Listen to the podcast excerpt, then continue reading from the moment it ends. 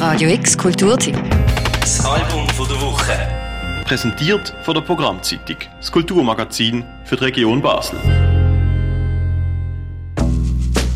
Hi, what's up, Radio X? Oh, baby, tell me something sexy. Oh, baby, bring me to my knees.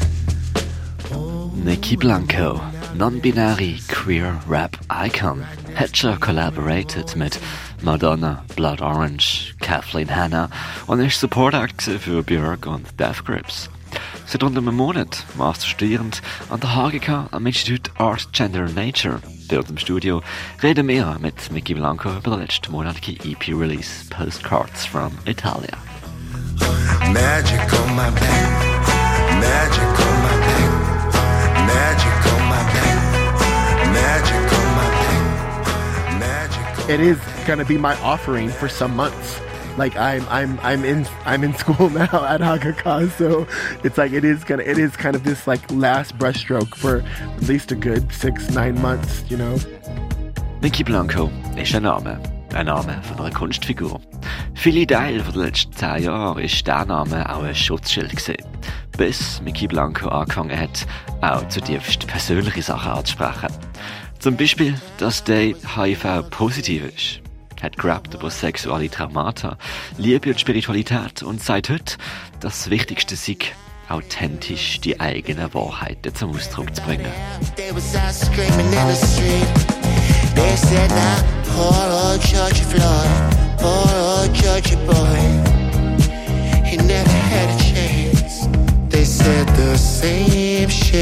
Different city. Um, you know, I'm a bit stressed. Like, you know, what's happening in Israel and Palestine is keeping me up at night. Um, I'm outraged and I'm appalled and I'm quite angry. Um, so I'm, I'm, but I also have obviously my own day-to-day life to focus on, and also my art. Um, so I'm just trying to, I'm trying to find some kind of like balance within all of the disharmony. Und so erstaunt es nicht, dass, wo wir Mickey Blanco empfangen, eine sehr aufgewählte Person im Studio haben. Mickey Blanco ist aufgewählt von Bomben, die fliegen, vom Schweigen, das gebrochen werden müsse, vom Wunsch nach zivilem Widerstand. Das ist die Seite von Mickey Blanco als Aktivistin.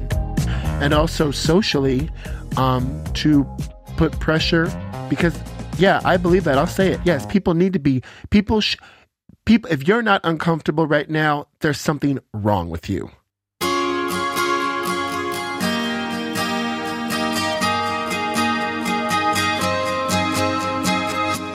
Die andere Seite ist die von Mickey Blanco als Künstlerin, Performerin und Poetin. Der ursprüngliche Hintergrund von Mickey Blanco sei eben der von der Performing Arts. Das Ziel wäre, die künstlerische Identität so weit aufzubauen, dass Musik nur noch aus Spaß an der Freude gemacht werden könne und nicht einem monetären Zwang unterlegen ist. Lange Zeit hat man das Gefühl gehabt, dass Underground-Musik auch kommerziell betrieben werden könne. Aber in den vergangenen Jahren, sagt Mickey Blanco, sei die Musikindustrie wieder sehr stark dominiert worden von Artists, die von Major Labels abhängig sind. Arena-Touren machen, im Takt von riesen Booking-Agenturen sind wie Live Nation.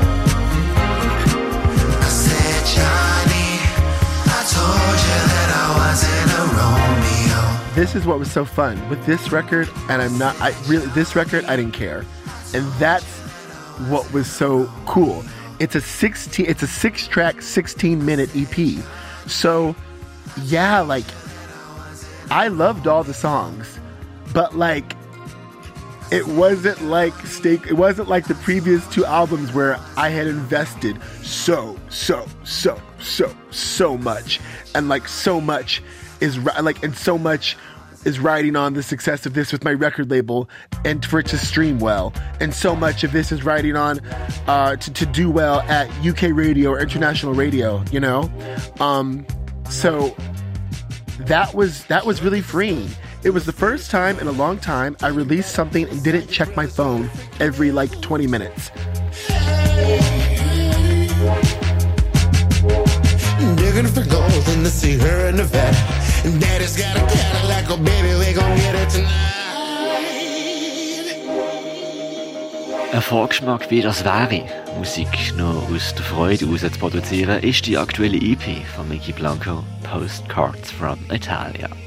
Produziert sich die worden in einer Zeit, nachdem zwei sehr dichte, gross vermarktete und handwerklich äußerst polierte Alben rausgebracht worden sind. Broken Hearts und Beauty Sleep aus dem 2021 und Stay Close to Music aus dem 2022. Die sechs Tracks von Postcards from Italia siegen da eher wie eine Geste, wie ein Pinselstrich, lustvoll und befreit.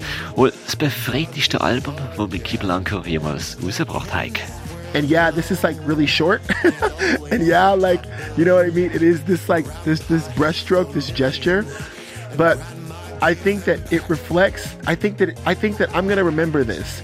That there is a level of playfulness that resonates so much in the music, and people really do feel it.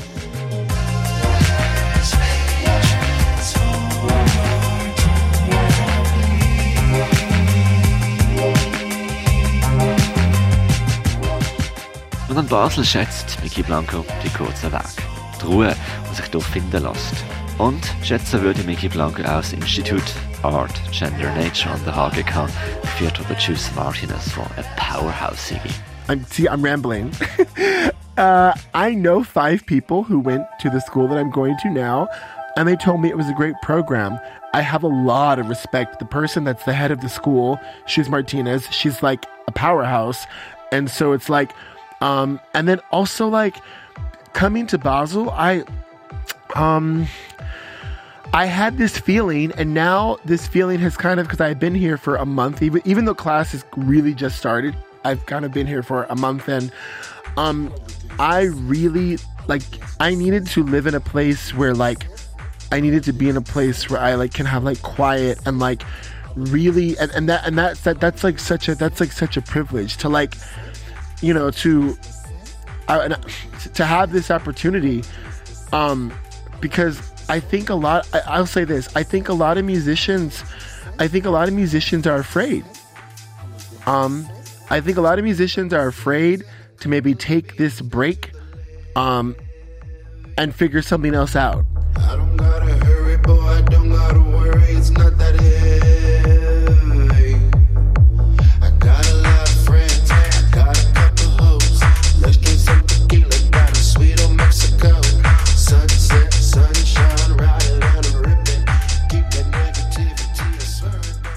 Welt, die findet eben auch in Basel statt. Für das Album der Woche, La Meret und Mirka Kempf.